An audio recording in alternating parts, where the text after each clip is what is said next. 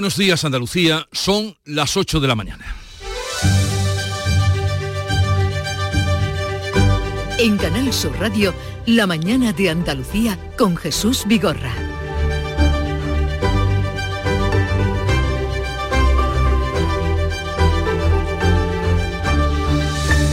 Este miércoles se va a celebrar la primera reunión del nuevo gobierno de Pedro Sánchez tras el intercambio de carteras de ayer, en el que hubo bienvenidas despedidas y un duro ataque de las exministras de Podemos que dijeron que las echaban del gobierno.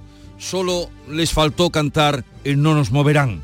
El superministro de la Presidencia, Justicia y Relaciones con las Cortes, Félix Bolaños, anticipa un choque con el Partido Popular por la amnistía y la renovación del Consejo General del Poder Judicial. Feijó, que no rechazó el invite, anuncia nuevas movilizaciones a principios de diciembre. Y el Parlamento Europeo debate hoy la ley de amnistía, mientras en el Congreso el PSOE apoya la comisión de investigación que exigía Junts sobre el lawfare o guerra judicial contra los independentistas catalanes. Continúa abierta la operación antiyihadista en Andalucía por el atentado contra el exdirigente del Partido Popular y fundador de Vox, Vidal Cuadras. Se busca al autor material del disparo y por el momento hay tres detenidos, entre ellos el supuesto autor intelectual del ataque, un español seguidor del régimen chiín que vive en la localidad granadina de Lanjarón y en la guerra de Oriente Próximo llegó un pacto de alto el fuego, pero solo para cuatro días. Israel y Hamas pactan ese alto el fuego que eh, se produce sobre todo para la liberación de 50 rehenes israelíes, niños y mujeres en su mayoría, a cambio de 150 mujeres y menores palestinos encarcelados en Israel. Ya digo, el alto el fuego será de cuatro días, la guerra después de mes y medio continúa. La mañana de Andalucía. Social Energy.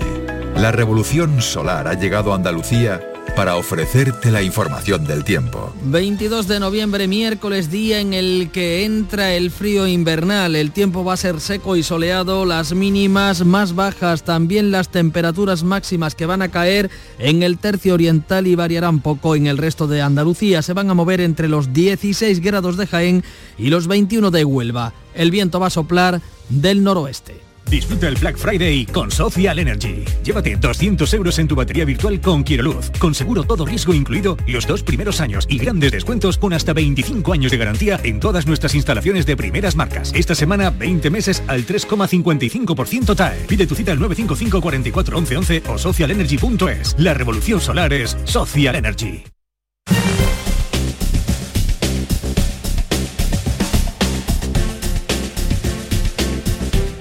Vamos a conocer cómo se circula por las carreteras de Andalucía. Conectamos con la DGT, nos informa Lucía Andújar. Buenos días. Muy buenos días. Hasta ahora estamos pendientes de tráfico lento. Si circulan de entrada en Málaga por la 7 a su paso por Rincón de la Victoria y también en la A357 a la altura de Cártama. Van a encontrar además complicaciones en la AP7 en Torremolinos en dirección a Fuengirola y tráfico intenso en la entrada de la Sevilla de la A49 a la altura de Tomares. Les pedimos por ello mucha precaución en estos tramos y días.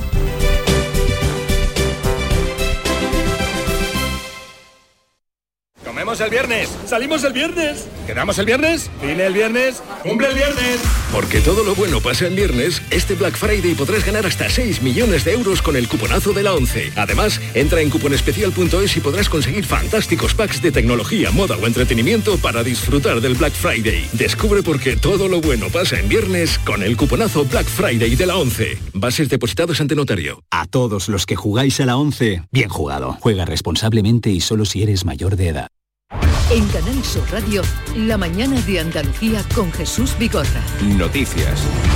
Vamos a contarles la actualidad de este día, 22 de noviembre, por cierto, Santa Cecilia.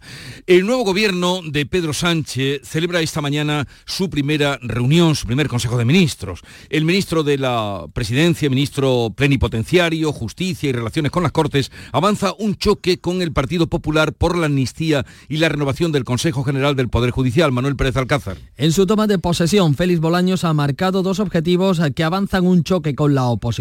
No ha mencionado la amnistía, pero sí ha advertido de que llevará a cabo todo lo que tenga que hacer para avanzar en la convivencia en Cataluña.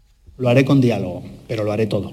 En una legislatura que sin duda vendrá marcada por la búsqueda de la convivencia democrática en nuestro país, sobre todo en aquellos territorios donde hubo una fractura más acusada, dentro de la ley, dentro de la Constitución, por supuesto. El líder del PP no esquiva el envite del gobierno que también insta a renovar el Poder Judicial cuanto antes. Confirma que Cuca Gamarra dejará la portavocía del grupo para hacer frente al Ejecutivo. Núñez Feijó anuncia nuevas movilizaciones contra la amnistía a principios de diciembre. Los primeros días del mes de diciembre vamos a volver a la calle, a defender la Constitución española. Desde la Junta, el consejero de Justicia critica la falta de independencia judicial que hubiera evitado, dice, la tramitación de la amnistía. En Canal Sur, José Antonio Nieto ha dicho que la llegada de Bolaños a justicia abre la puerta al referéndum en Cataluña. Lo que se está haciendo es abrir un camino expedito para que cualquier día se pueda volver a convocar el referéndum y ya no haya nada que lo frene. El próximo 29 de noviembre el rey abrirá oficialmente una legislatura en las Cortes que va a ser dura.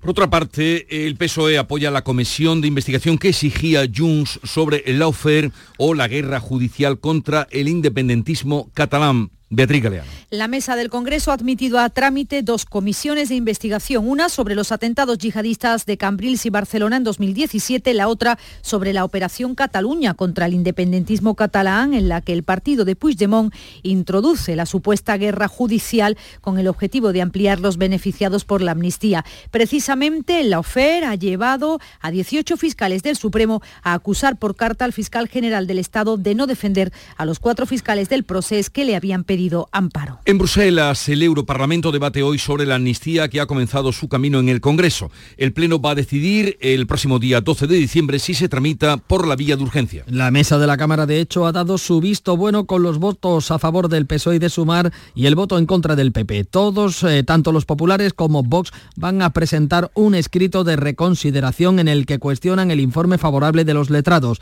El PP ha recusado al letrado mayor, a Fernando Galindo, por falta de imparcialidad al haber formado parte del gobierno. La Eurocámara debate esta tarde la propuesta del PP sobre si la amnistía supone un riesgo para la separación de poderes y el Estado de Derecho. Al Pleno van a asistir el comisario europeo de Justicia, Didier Reinders, y el líder de Vox, Santiago Pascal. Nuevo revés para Carles Puigdemont. El juez de la Audiencia Nacional, que investiga el llamado Tsunami Democratic, ha mm, pedido al Supremo que le investigue a Puigdemont por terrorismo. Manuel García Castellón solicita también al alto tribunal que investigue a la, dirigente de Esquerra, Marta Rovira, y a otras 10 personas. El magistrado sitúa a Puigdemont en el vértice de Tsunami Democratic, la coordinadora que protagonizó las protestas que bloquearon el aeropuerto de Barcelona y durante las que murió un viajero francés a causa de un infarto. Desde Bruselas, el expresidente fugado ha cuestionado la independencia de la justicia española. Es la situación de la justicia España, que es una de las Es la situación de la justicia en España, que es una de las peores de la Unión Europea. No muestra ningún interés en ser independiente ni en hacer ver que lo es.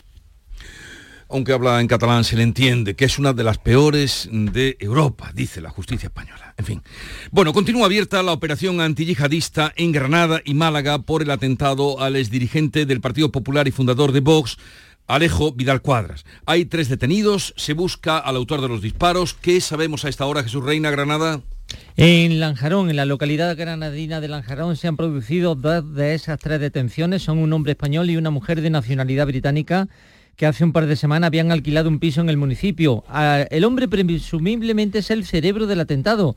Se trata de un musulmán seguidor de la rama chi que es mayoritaria en Irán. El concejal de seguridad de Lanjarón, Armando Cuesta, dice que la detención ha sido rápida y sigilosa. Fue todo muy rápido y fue una actuación muy buena de, la policía y tardaron prácticamente en 20 minutos, habían desalojado la casa, se habían llevado a los dos sospechosos y habían retirado también el coche, se lo llevó también la policía judicial, me imagino que para sacar pruebas coche que estaba mal estacionado y por ahí la Policía Nacional pudo tirar del hilo. Junto a ello, un tercer detenido lo ha sido en Fuengirola, en la Costa de Sol, y se busca a un cuarto implicado un ciudadano franco-tunecino que podría ser el autor material del disparo a Vidal Cuadra. De momento, la Audiencia Nacional confirma que la causa está abierta por tentativa de asesinato con fines terroristas. También se está investigando la muerte de un hombre hallado con un disparo en la localidad granadina de Alendín. Agentes de la Guardia Civil investigan el homicidio de un varón cuyo cadáver ha aparecido la pasada tarde en el término municipal de Alendín. El cuerpo ha aparecido en plena calle con heridas de arma de fuego. Según informa Ideal,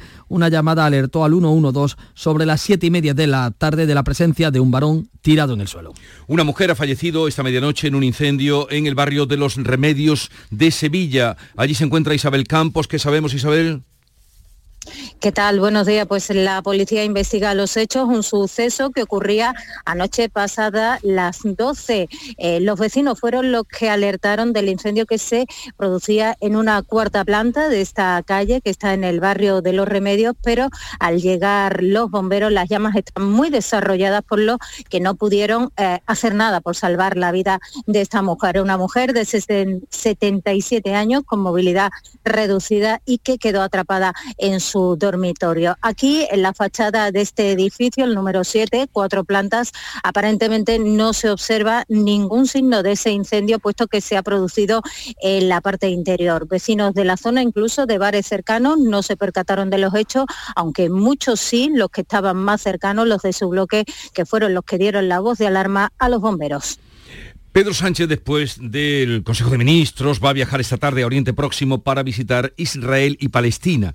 El viaje llega justo cuando se ha alcanzado el primer acuerdo para un alto el fuego temporal. Primer alto al fuego en mes y medio de guerra. El gobierno israelí ha dado luz verde esta madrugada a un acuerdo con Hamas para una tregua de cuatro días a cambio de intercambiar 50 rehenes israelíes, niños y sus madres en su mayoría, por 150 mujeres y menores palestinos encarcelados sin delitos de sangre. Todo el Ejecutivo de Netanyahu ha votado a favor, salvo tres ministros ultraortodoxos. El primer ministro aclara que no significa el fin de la guerra. Netanyahu.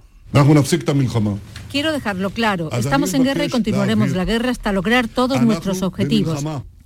El pacto se abre a ampliar la pausa un día más por cada 10 rehenes que queden libres. Pedro Sánchez viaja esta tarde a la zona acompañado del primer ministro belga en calidad de presidente actual y entrante de la Unión Europea. Ambos tienen previsto reunirse con Netanyahu, también con el presidente de la autoridad palestina, Mahmoud Abbas. Volvemos a la actualidad nacional. El Tribunal Supremo anula el nombramiento de la exministra Dolores Delgado como fiscal de sala de lo militar y acusa al fiscal general del Estado de favorecer. La sala de lo contencioso administrativo aprecia desviación de poder en la propuesta de Álvaro García Ortiz para favorecer a su predecesora en el nombramiento. Según el Supremo, la finalidad fue asegurar a Dolores Delgado su promoción a la máxima categoría de la carrera fiscal.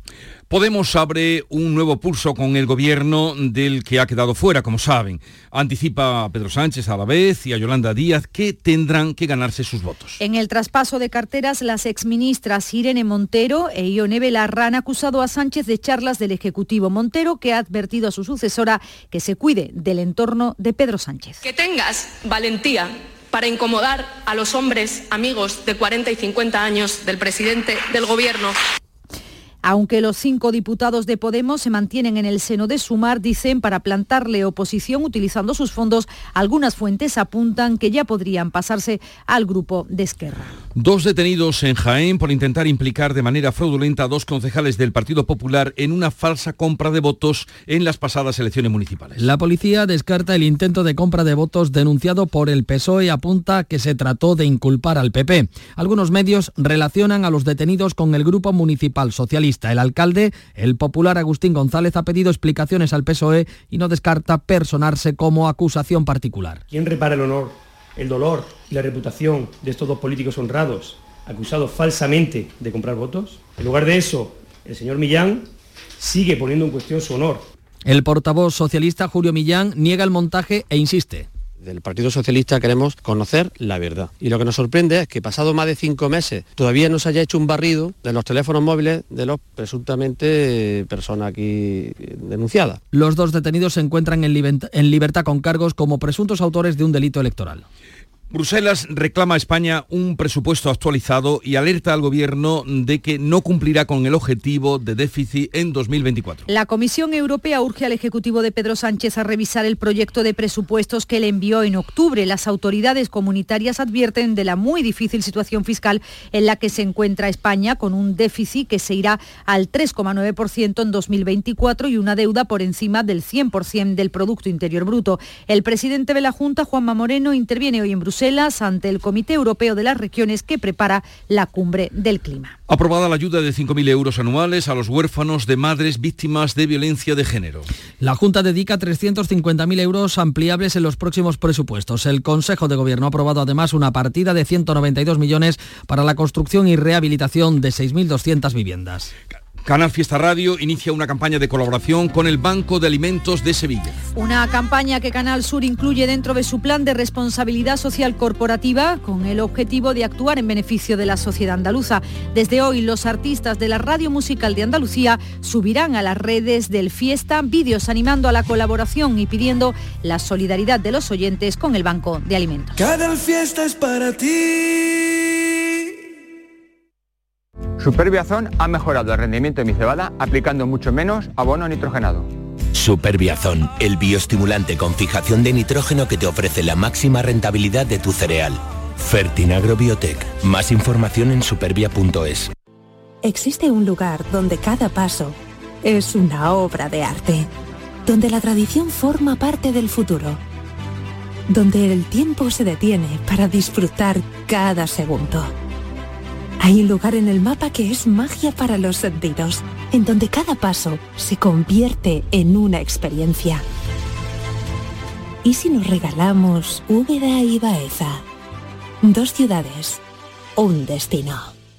Con Superbiazón he conseguido mejor cosecha aplicando un 40% menos de nitrato en mi trigo. Superbiazón, el bioestimulante con fijación de nitrógeno que te ofrece la máxima rentabilidad de tu cereal. Fertinagro Biotech. Más información en supervia.es. Vamos a contarles en unos minutos lo más destacado de este día y comenzamos por tomar el pulso a la jornada con Fran López de Paz. Buenos días. Buenos días. La tensión, doctor Vigorra, muy baja en comparación con todo lo que hemos vivido. Estamos a 10.5. Hoy será un día de, de fotos, las que se hagan los ministros en la escalinata de la Moncloa. Dice Pedro Sánchez que va a dar un paseo por los jardines de el complejo, porque aquello no es un palacio, para que los tomen las cámaras de televisión.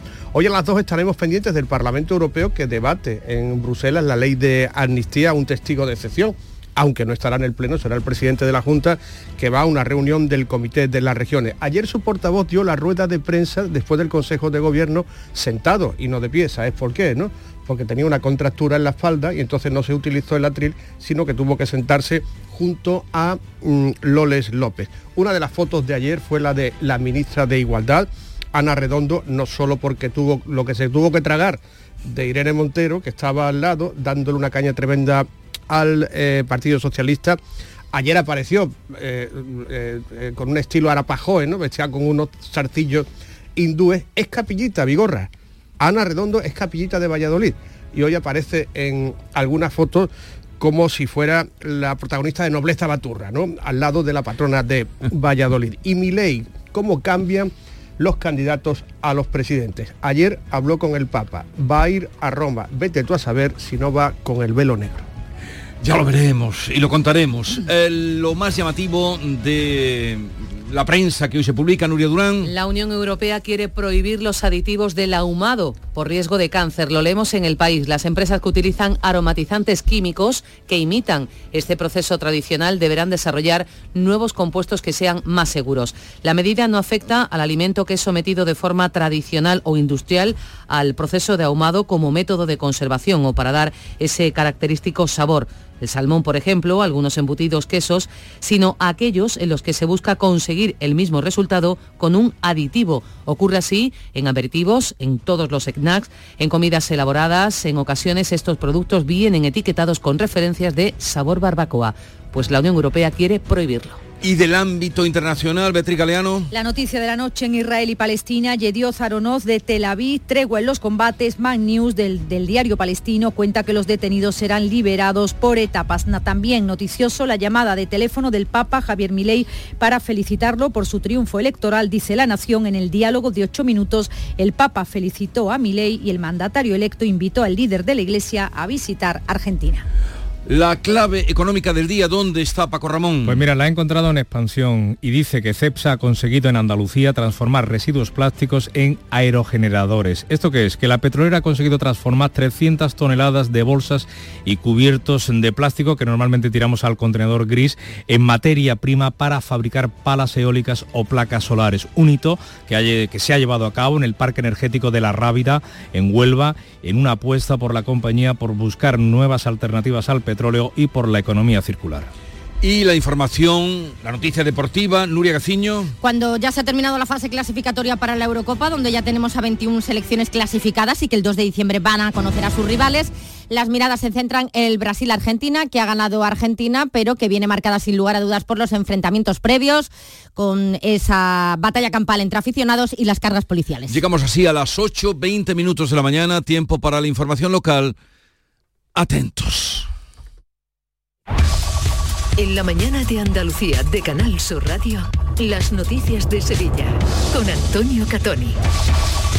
Buenos días, una mujer de 77 años con movilidad reducida ha muerto esta noche en el incendio de su vivienda en el barrio de Los Remedios de la capital. Enseguida vamos a estar en la calle Virgen de la Cinta, que ha sido escenario de este trágico suceso. Por otra parte, les contamos también que los bomberos del Ayuntamiento de Sevilla han rescatado del Guadalquivir el cuerpo sin vida de un joven de 30 años, que hoy se conocerán los detalles de la restauración de la parroquia del Sagrario y que en el Ayuntamiento se desarrollan reuniones y contactos entre el Gobierno y los grupos políticos para sacar adelante los presupuestos. Pero Vamos ahora a conocer cómo se circula por las carreteras de Sevilla y su provincia. María José Molina, buenos días. Buenos días, Antonio. A esta hora tenemos dos kilómetros eh, eh, de retenciones en la subida al Centenario, sentido Cádiz, 3, sentido Huelva, un kilómetro en el nudo Gota Derecha, sentido Ronda Urbana Norte, un kilómetro en la entrada por el patrocinio y un kilómetro también en la entrada por la A49. En la ciudad el tráfico es intenso, en la entrada por el puente del Alamillo y por la avenida de Andalucía, en Juan Pablo II, sentido Puente de las Delicias y en la entrada por la avenida de la Paz en Ronda Urbana Norte en ambos sentidos. Se nota la bajada de las temperaturas. Hoy vamos a alcanzar una máxima de 18 en Morón, 21 en Écija, 20 en Lebrija y Sevilla, donde ahora tenemos 10 grados. Enseguida desarrollamos estos y otros asuntos. Realiza Marcos Barón pienses más. Este año haz borrón y casa nueva con la hipoteca joven IN95. La hipoteca que estabas buscando. Porque te financiamos hasta el 95% del menor valor entre tasación y compraventa. Para más información, acércate a nuestras oficinas o entra en cajaruraldelsur.es. Te sobran razones para venir a Caja Rural del Sur. Hipoteca joven IN95 de Caja Rural del Sur. Formamos parte de ti. En Canal Sur Radio, las noticias de Sevilla. Estamos en directo en la calle Virgen de la Cinta del barrio de Los Remedios, donde esta medianoche una mujer de 77 años eh, con movilidad reducida ha fallecido en el incendio de su vivienda. ¿Qué datos tenemos, Isabel Campos? Buenos días. Buenos días. Un incendio del que alertaron los vecinos. Las llamas, por lo que sabemos, se propagaron rápidamente en el edificio de esta calle, Virgen de la Cinta, esquina casi con Juan Sebastián Elcano. Eh, estamos con un vecino de este número 7 de Virgen de la Cinta, con Andrés. Andrés, buenos días. Buenos días. Me dice usted que usted llegaba a su domicilio cuando se encontró con este incendio, ¿no? Correcto. Llegaba justo a mi domicilio, en casa estaban ya acostados, aunque estaban despiertos, y empezamos a ver mucho humo saliendo por el patio interior. Entonces, bueno, mm, ya vimos que otros vecinos efectivamente estaban pegando voces, venga, no sé cuánto. Y bueno, pues nos bajamos todo el mundo nos bajamos abajo. Un vecino y yo intentamos subir sabiendo que era el segundo y que era una persona mayor, subimos un momento, pero vimos que la situación era muy complicada, debió ser muy rápido todo. Y bueno, y no nos atrevimos a entrar. la verdad que los bomberos llegaron en cinco minutos, la policía también, y bueno, y ya nos quedamos aquí, estuvimos, vecinos de otros edificios bajaron a traernos abrigo, porque claro, la gente estaba en pijama, descalzo, y bueno, un mal rato tremendo, y bueno, y la pobre vecina que ha fallecido y que era una señora mayor, estaba inválida, y bueno, no pudimos hacer nada por ella y ya está.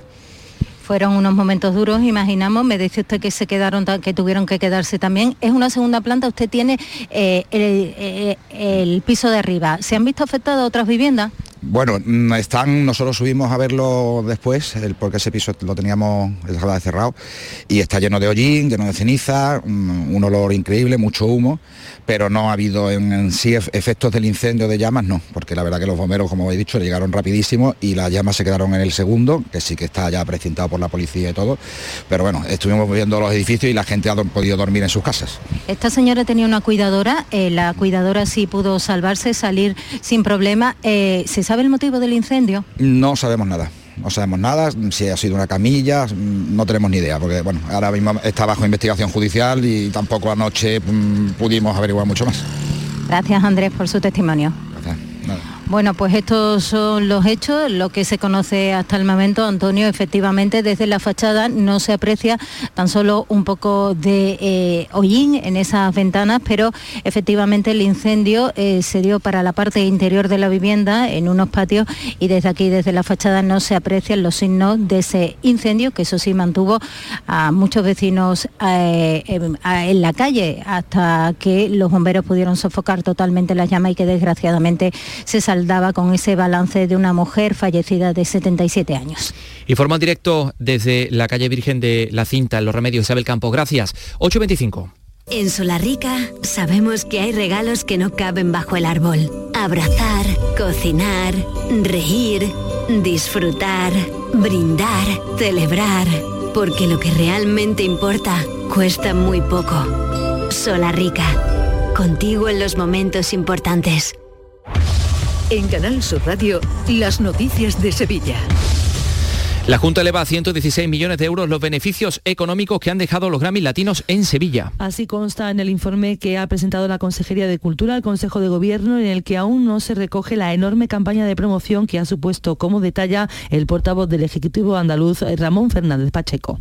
¿Qué precio le pondrían los más afamados artistas de la música latina a estar durante una semana fotografiando, colgando en sus redes sociales y hablando bien de Sevilla y hablando bien de Andalucía? ¿Cuánto valdría eso? Eso es sencillamente incalculable, eso es impagable y eso es precisamente lo que hemos conseguido con la celebración de los Latin Grammy Además, el Consejo de Gobierno ha autorizado el grado de Medicina en la Universidad Loyola Andalucía con una votación de 60 plazas. El curso académico ya ha empezado y la Junta pide a la Loyola un plan riguroso detallado que ofrezca las garantías. El rector de la Hispalense, Miguel Ángel Castro, por su parte, contrario a los campus privados, critica la premura con la que se ha concedido esta autorización.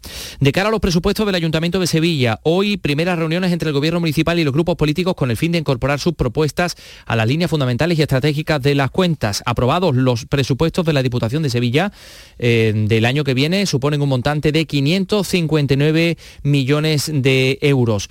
Y eh, a las 8 y 26 les contamos también que una niña de un año y medio fue localizada y atendida por dos personas en una calle de la isla de la Cartuja cuando deambulaba gateando, sola y asustada.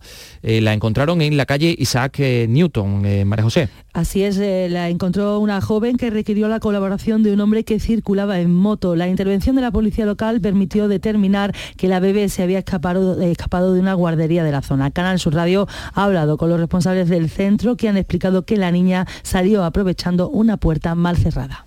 Lo que se ve es que la familia que anterior a la salida de la peque había estado aquí, obviamente con su buena intención, lo había dejado cerrado, pero a la vista de los hechos está que no estaba cerrada del todo. Entonces, con un empujón, eso se podía abrir. Claro, ¿qué pasa? Pues que la peque lo empuja y sale a la calle. Capítulo de sucesos. Les contamos también que no lejos de allí, de ese lugar, los bomberos del Ayuntamiento de Sevilla han rescatado el cadáver sin vida de un joven de 30 años que caía al agua cerca del puente del Cachorro. Se eh, trata de una persona sin hogar que residía en la zona. 827. Las noticias que más te interesan te las cuenta Canal Sur Mediodía Sevilla. Y este próximo viernes 24 de noviembre te llegan con un hecho histórico, el traslado de la Virgen de Valme de Dos Hermanas a la Catedral de Sevilla Estaremos en la parroquia de Santa María Magdalena de Dos Hermanas para llevarte este momento tan especial y todo lo que rodea a una de las principales devociones de la provincia. Canal Sur Mediodía, Sevilla. Este 24 de noviembre desde las 12 con la Virgen de Valme. Hoy es el Día del Pueblo Gitano Andaluz. En la víspera se ha constituido el Consejo Municipal del Pueblo Gitano, un órgano que tiene como objetivo la participación de este colectivo en las decisiones municipales, como nos contaba el alcalde de Sevilla, José Luis Sanz. Consejo Municipal Gitano, que les garantizo no, es, no será solo una foto de hoy, eh, aprovechando el día que es mañana y este, este izado de bandera, sino que tendrá muchísimo, va a tener mucho recorrido por delante para conseguir esa participación activa y esa inclusión total. Vamos con los deportes. Nuria Gaciño, buenos días. Muy buenos días. Tras la vista oral de ayer en el juzgado de lo mercantil de Sevilla, en el Club de Nervión están a la espera de lo que decida el juez con respecto a las medidas cautelares solicitadas por el expresidente del Nido para ver si puede votar en la Junta de Accionistas del próximo 4 de diciembre. La resolución la conoceremos la semana que viene. Todo ello en el día en que Joaquín Caparrós eh, era condecorado, le concedían el segundo banquillo de oro de la entidad de Nervión, mientras en el Betis se negocia con Marroca para su continuidad en el conjunto verde y blanco. Dos apuntes más. Desde hoy hasta el sábado se desarrolla en Sevilla el congreso más importante de los que se celebran anualmente en España, dedicado de forma monográfica a la obesidad y a sus complicaciones. Y les contamos también que a las diez y media de la mañana se presenta la finalización de las obras de la parroquia del Sagrario de la Catedral. Una intervención muy importante encaminada a reparar los problemas de cimentación y las fisuras en todas las fachadas y las bóvedas que ha terminado felizmente. Esos trabajos comenzaban en el año 2019, quedaban interrumpidos por la pandemia. Hoy se presenta en la Sala San Clemente del Sagrario. Tenemos 10 grados en Sevilla capital.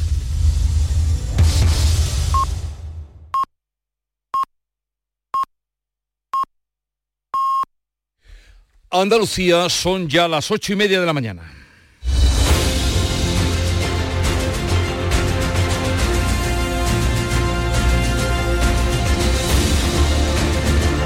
Y en un momento vamos a abrir la tertulia de actualidad sobre los asuntos que les venimos contando esta mañana.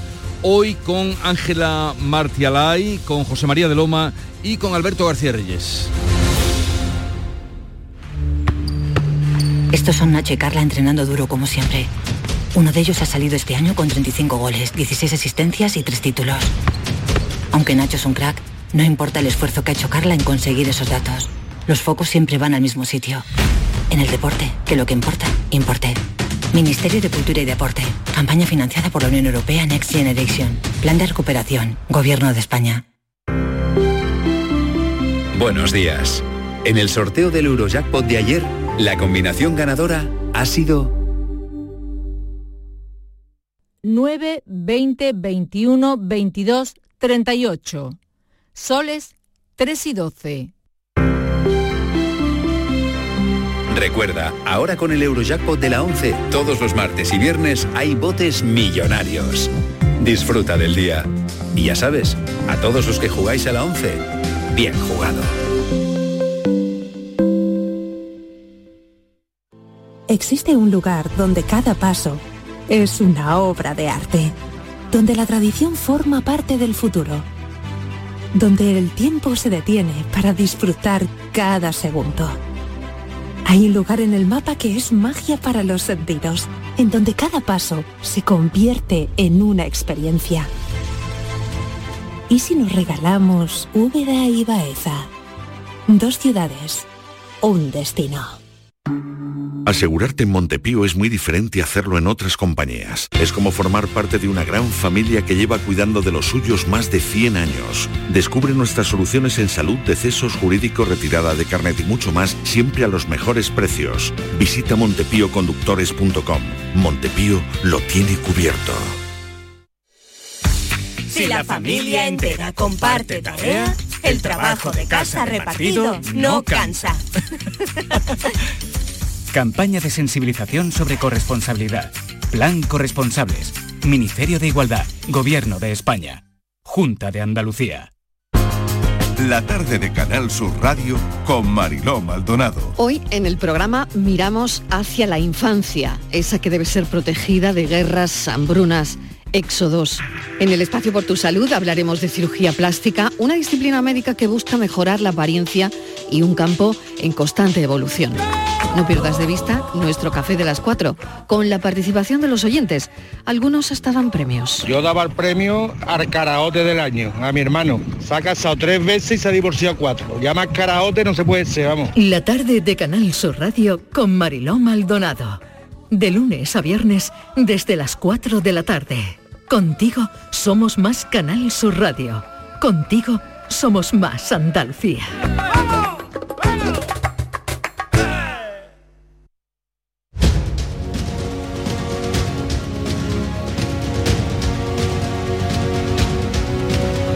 La mañana de Andalucía con Jesús Vigorra.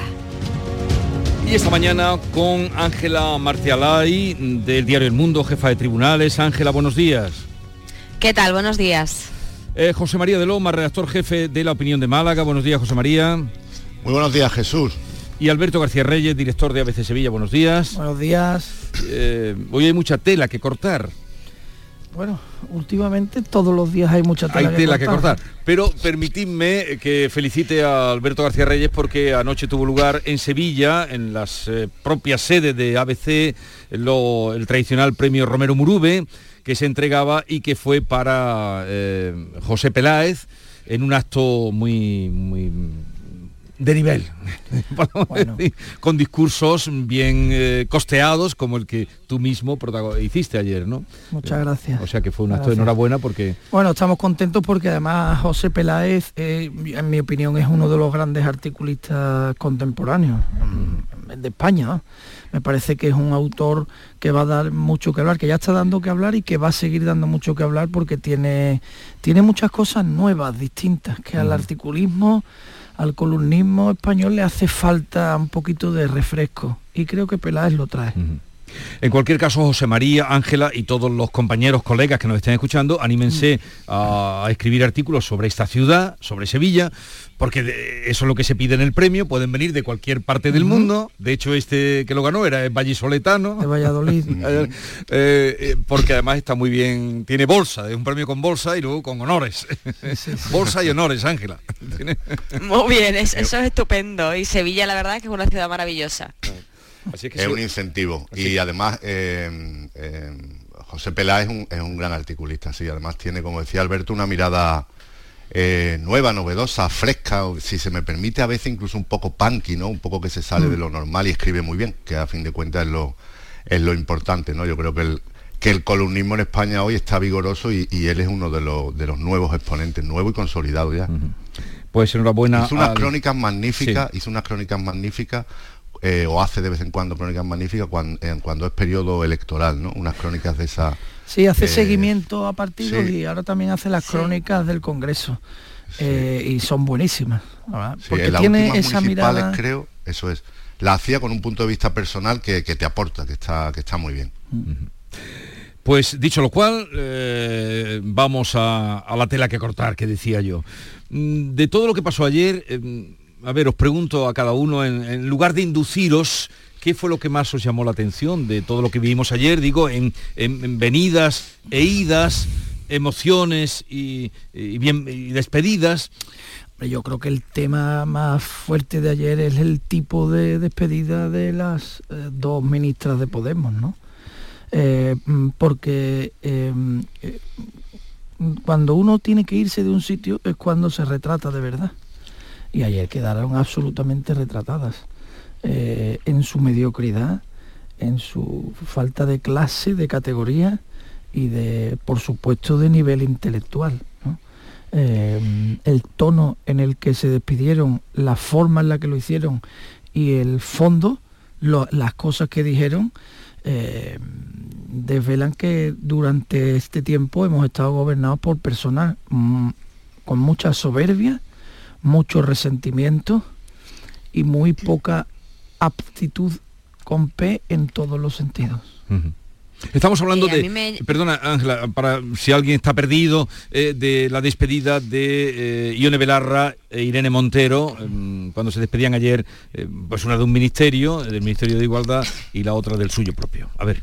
De asuntos sociales. Sí, a mí me llama mucho la atención porque realmente ayer de todos los traspasos que vimos de carteras, donde quizás más se olía eh, el poder eh, fue en el, el Ministerio de Justicia, con ese súper nuevo ministro de Presidencia, Justicia y Relaciones con las Cortes, con Félix Bolaños. Se olía el poder porque en el fondo será el quinto vicepresidente en la sombra, yo me atrevería a decir el primero, porque lleva la iniciativa legislativa del gobierno, que está siendo mucha, fue mucha en la última legislatura y lo va a ser en esta con la ley de amnistía y había una amplia representación de, ministros, fue incluso el jefe eh, de gabinete de Pedro Sánchez, Óscar López, a arroparlo.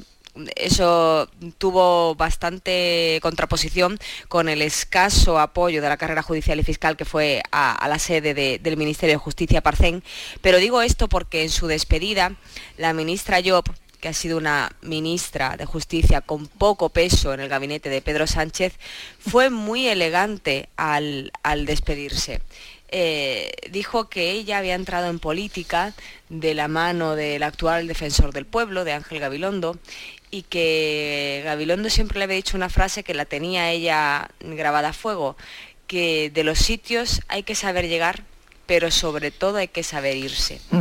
Y lo esto con lo que dice Alberto, bueno, de, la poca altura política que tuvieron ayer las personal, de Podemos cuando tuvieron que, abandonar las carteras entre acusaciones, entre otras cosas, porque yo sí que creo que el desastre provocado por la ley del solo sí es sí fue corresponsabilidad de quien dirige el gobierno, de Pedro Sánchez y de la ministra de Igualdad, de Irene Montero. Pero es verdad que ningún otro ministro hubiera soportado em, un escándalo de esas magnitudes, o 1.200 rebajas a agresores sexuales.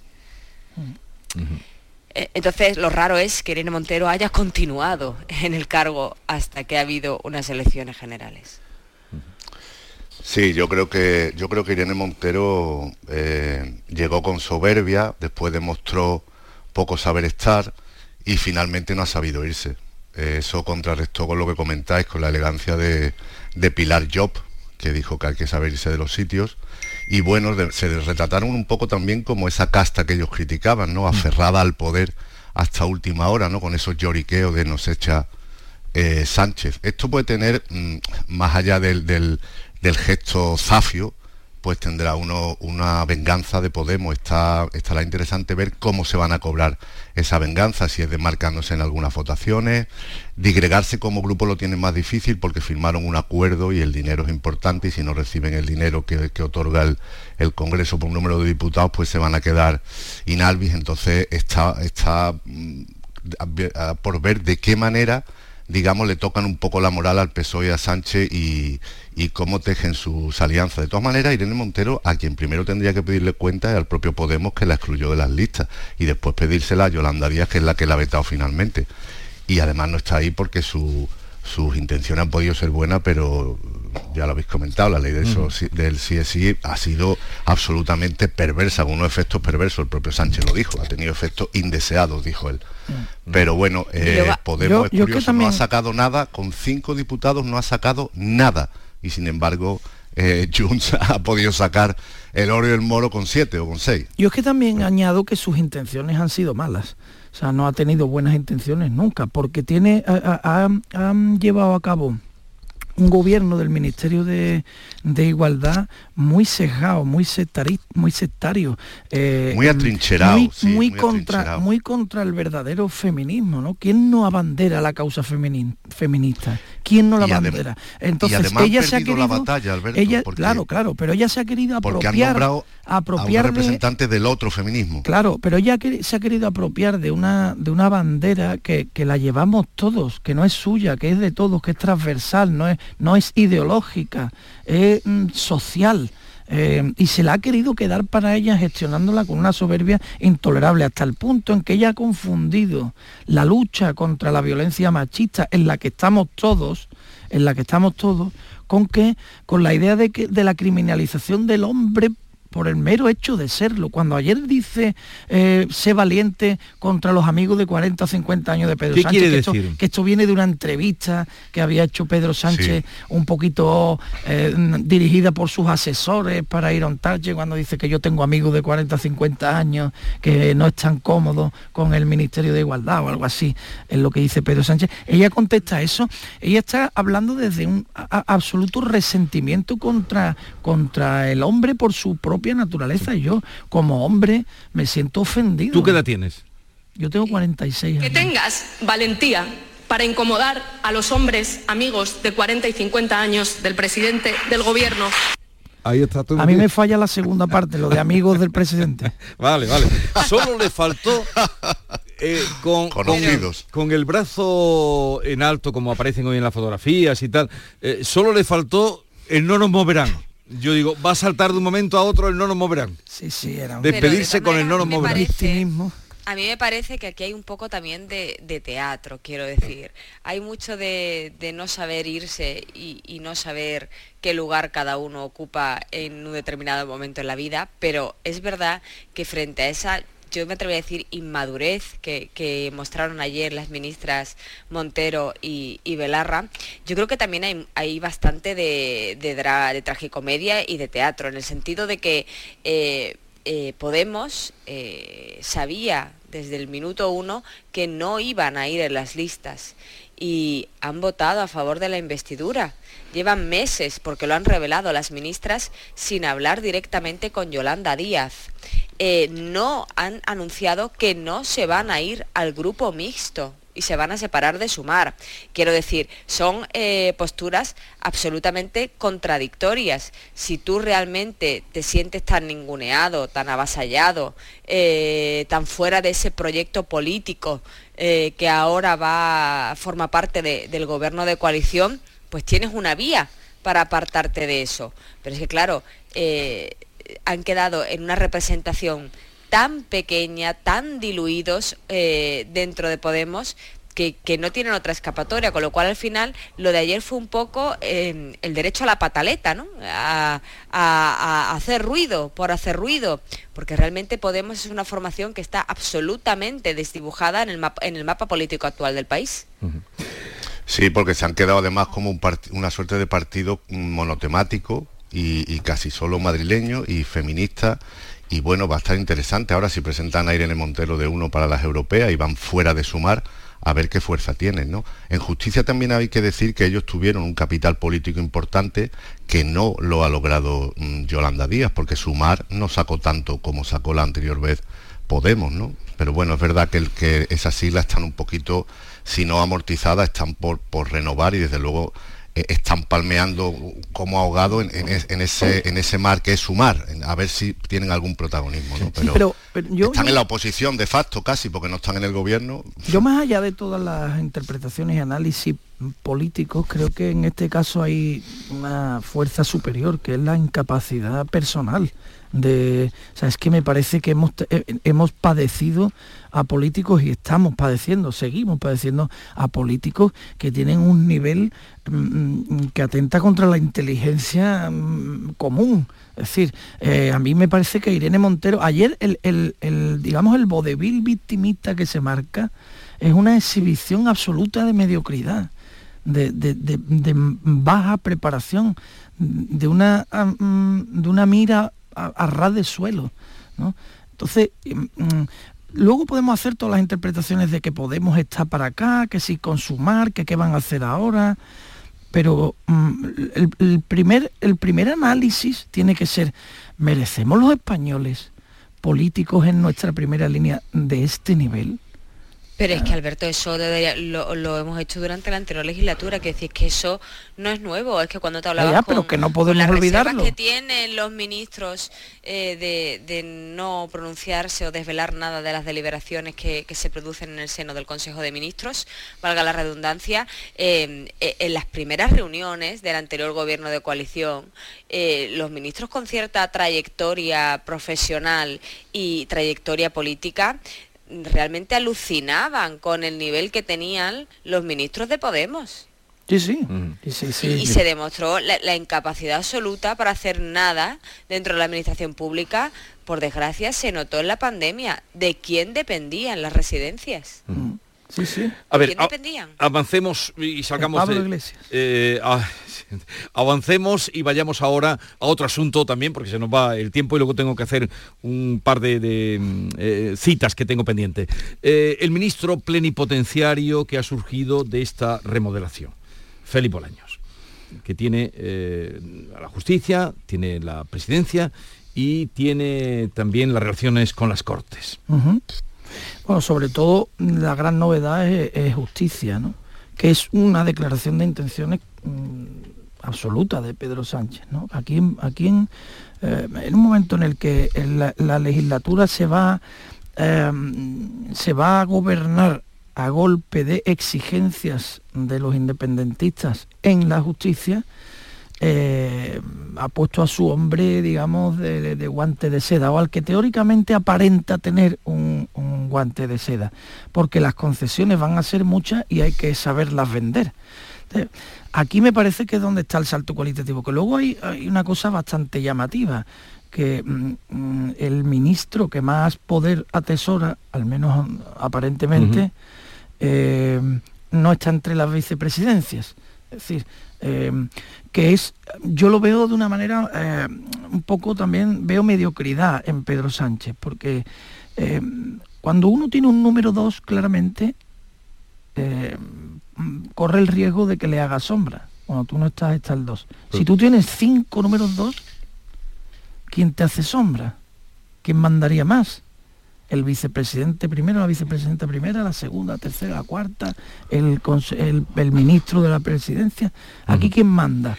Solo el vamos omnipotente. A vamos a dejar esa pregunta ahí porque voy a saludar a Antonio Castro, que tendrá hoy además mucho lío. Es director general de Andalucía Trade y es que esta mañana se va a inaugurar em, Trade Global 2023, que es el mayor encuentro de negocio del sector exterior organizado en Andalucía. Antonio Castro, buenos días. Hola Jesús, buenos días, encantado de estar con ustedes. Igualmente, todos los números apuntan a, un importante encuentro, son 1.100 las personas inscritas, eh, casi 60 empresas las que están presentes, 75 países representados, y todo esto, ¿para qué? Pues eh, para continuar siendo el mm, evento marco de referencia en comercio exterior en Andalucía, tengo que decir que las cifras eh, que avanzaba eh, al cierre provisional ayer por la tarde incluso son mejores. Estamos hablando de 1.330 profesionales inscritos, 631 empresas y tenemos programadas casi 1.500 reuniones de trabajo con las empresas participantes. ¿Y a quién va dirigido este encuentro? ¿A las empresas andaluzas? Cuéntenos usted. Sin ninguna duda, el protagonista del, encuentro de Andalucía Trade Global es el tejido económico productivo, son las empresas y lo son en toda su variedad tipología, desde las startups a las grandes empresas. Pero no cabe, no cabe ignorar que nuestro público objetivo, teniendo en cuenta la composición del tejido económico productivo en la región, son fundamentalmente las pymes, las que más necesitan la ayuda por parte de la Administración para realizar una planificación estratégica que les permita entrar en ese juego difícil que es el, comercio, exterior. Salir al exterior, llevar un plan que dé sentido a una aventura tan complicada. nosotros nos llena de satisfacción ayudar a empresas como, por ejemplo, la recientemente premiada en premios a las Cover Manager a ir por medio mundo y nos llena, llena más, más satisfacción aún poder eh, acceder a sus productos cuando vamos, por ejemplo, a países como Estados Unidos.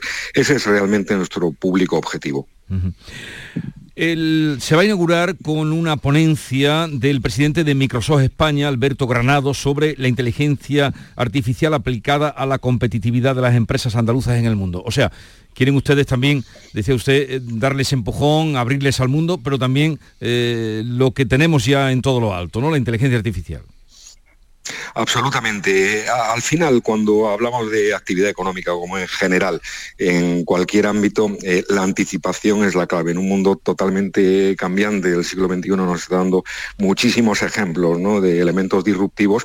Eh, nuestra tarea no es solo ayudar en la planificación ah, desde el punto de vista del fenómeno puramente económico del comercio exterior, sino en términos mucho más generales. Y un elemento totalmente disruptivo, como es, por ejemplo, la inteligencia eh, artificial de actualidad en este momento es algo que nos gustaría que se pueda factorizar en los planes estratégicos de las empresas eh, andaluzas cuando se planteen su plan de trabajo 2024 a la hora de salir exterior. Este va a ser el, eh, núcleo fundamental de la ponencia magistral de Alberto Granado, del presidente de Microsoft España, que ah, nos honra con su presencia en el día de hoy. Y luego la evaluación que se hace mm, de anteriores ediciones mm, permite abrigar que se dan pasos hacia adelante en las empresas andaluzas. Sin ninguna duda, sin ninguna duda. En primer lugar, desde el punto de vista del propio foro, del propio evento, esta es la decimonovena edición de este evento con distintos formatos y denominaciones y una característica básica es que se han ido superando siempre las tasas de participación en el evento, la confianza de las empresas en lo que Andalucía trae, pone en juego en este formato. Pero si vamos más al elemento semántico, al elemento sustancia que subyace debajo, eh, podríamos quedarnos con un dato. El cierre de 2022 la participación de las exportaciones del comercio exterior en el Producto Interior Bruto en Andalucía eh, superó el 22%. Eso pone bien de manifiesto la importancia estratégica del comercio exterior para la economía de la región. Mm. Pues le deseamos lo mejor, lo más productivo, lo más eficaz para las empresas andaluzas. Comienza hoy Trade Global 2023, el mayor encuentro sobre comercio exterior de Andalucía con esos datos eh, muy llamativos de lo que va a suponer en los próximos días, las próximas jornadas, esta cita. Antonio Castro, director general de Andalucía Trade. Un saludo, gracias por atendernos y suerte. Le deseamos la mejor de las suertes. muchas gracias, Jesús. Buen día. Adiós, buenos días. Eh, Alberto decía que mm, el ministro mm, plenipotenciario, esta palabra se utilizaba antes mucho, pero aquí mm. está bien empleada, ¿no? Alberto, está perfectamente. Justicia, cortes. Magnífico uso bueno, y, esto esto se utilizaba, vosotros, bueno, Ángela es más joven, para, para Belló, eh, Loma, esto no se, para Belló se le llamaba... Y, para Bismarck. Y para... Sí, Belló, de verdad, tenía eh, justicia interior, tenía, ¿no? Sí, sí, sí, justicia interior, sí, sí, sí. Sí, sí, sí.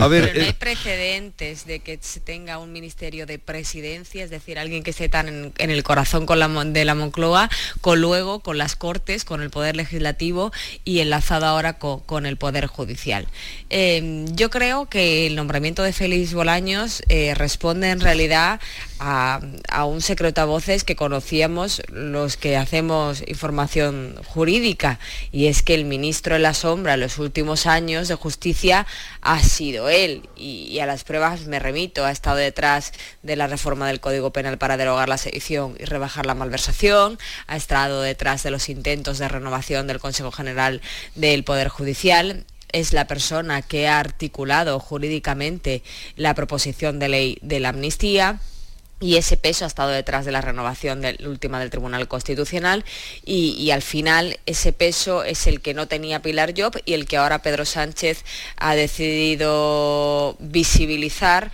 eh, de cara a los ciudadanos. Eh, en la intervención que tuvo ayer, eh, que como digo, contó con muy poco respaldo del Poder Judicial, que en esos momentos eh, se siente muy, yo me, atrevería a decir, maltratado y humillado por esas acusaciones de lawfare, de guerra sucia contra el independentismo, cuando en realidad se aplicó la ley. Eh, el ministro mm, fijó como absoluta prioridad la reforma del Consejo General del Poder Judicial y en este tema también habrá, yo creo, mm, bastante eh, polémica en los próximos meses. En primer lugar, porque es previsible que el Partido Popular en este contexto político continúe bloqueando y no acceda a renovar el Consejo, que en diciembre cumplirá 10 años de mandato, es decir, duplicará el mandato que tiene otorgado por la Constitución de 5 años, y luego porque el PSOE ha, dicho eh, y el ministro yo creo que, está en esa idea de que si el PP continúa bloqueando la renovación del Consejo, se van a rebajar las mayorías para elegir a los vocales de procedencia judicial. Y ahí se abre un escenario incierto, porque cuando ya intentaron hacer eso en el año 2020, Bruselas lo frenó en seco. Con lo cual yo creo que esta no va a ser una cuestión menor eh, eh, en, la, presente legislatura, junto con la amnistía, el lawfare y todo lo que se viene encima. Pero la renovación del Consejo, Bolaños dejó ayer claro que va a ser absolutamente prioritaria. Pues yo si fuera Bolaños estaría absolutamente abrumado, pero vamos, el fontanero mayor y también va a ejercer, aparte de lo que comentáis, va a ser el ministro de la amnistía sobre todo, y de negociar la amnistía y de venderla, etcétera. Pero va a ser también un poco el parapeto de, de Sánchez, ¿no? Porque siempre eh, en casi todos los gobiernos hay alguien, hay una figura similar que acumula mucho poder y está muy cerca del presidente y, lleva una serie de competencias de mucha influencia, ¿no? Pero él acumula todavía más. Pero es que claro, tiene el reto del Consejo General del Poder Judicial y también lo de, lo de conducir, a ver a dónde nos lleva y cómo se, hace lo de, la, lo de la amnistía, pero también va a cumplir ese papel político de ser un poco, de evitarle algunas críticas a, Pedro Sánchez. Antes había otras figuras, Pablo Iglesias, no sé, que se llevaban más críticas y, quedaba un poco más resguardado Sánchez. Ahora él yo creo que se ha considerado más expuesto y, a lo mejor pues se ataca más a, a Félix Bolaño. Hay otros ministros que de tan, de tan atacados que han sido ya están quemados y siguen como Marlasca, ¿no? Así que atacarlo ya está un poco amortizado por parte de la oposición. Y a lo mejor cumple ese papel también Félix Bolaño, de escudero de, Sánchez. ¿Tú crees que sí? Sin duda. ¿Que puede ser escudero? Sin duda. Y también creo que cuando haya cumplido ese papel mm, irá fuera. Sí. Una vez que haya resuelto una vez que haya resuelto el trabajo que le han cargado Pedro Sánchez, no son pocos los ejemplos que podemos poner de cómo actúa Pedro Sánchez. No veo que Félix Bolaño eh, vaya a tener una gran vocación de continuidad. Creo que el futuro que le espera es quemarse un poco, porque le, ha tocado bailar. Después. Perdón, decías, José María. que después le hará un ábalos. Un ábalos. Eh, eh, bueno, ah. como se cargó al, ministro, ¿no? Que parecía todopoderoso también, aunque quizá había otras razones, pero bueno, Carmen, Calvo. Carmen, Calvo, Carmen Calvo, que tenía un... a Iván Redondo, que no era ministro ni pero estaba en su gabinete como mano derecha y ¿dónde está ahora Iván Redondo? Redondo era el que lo hacía todo.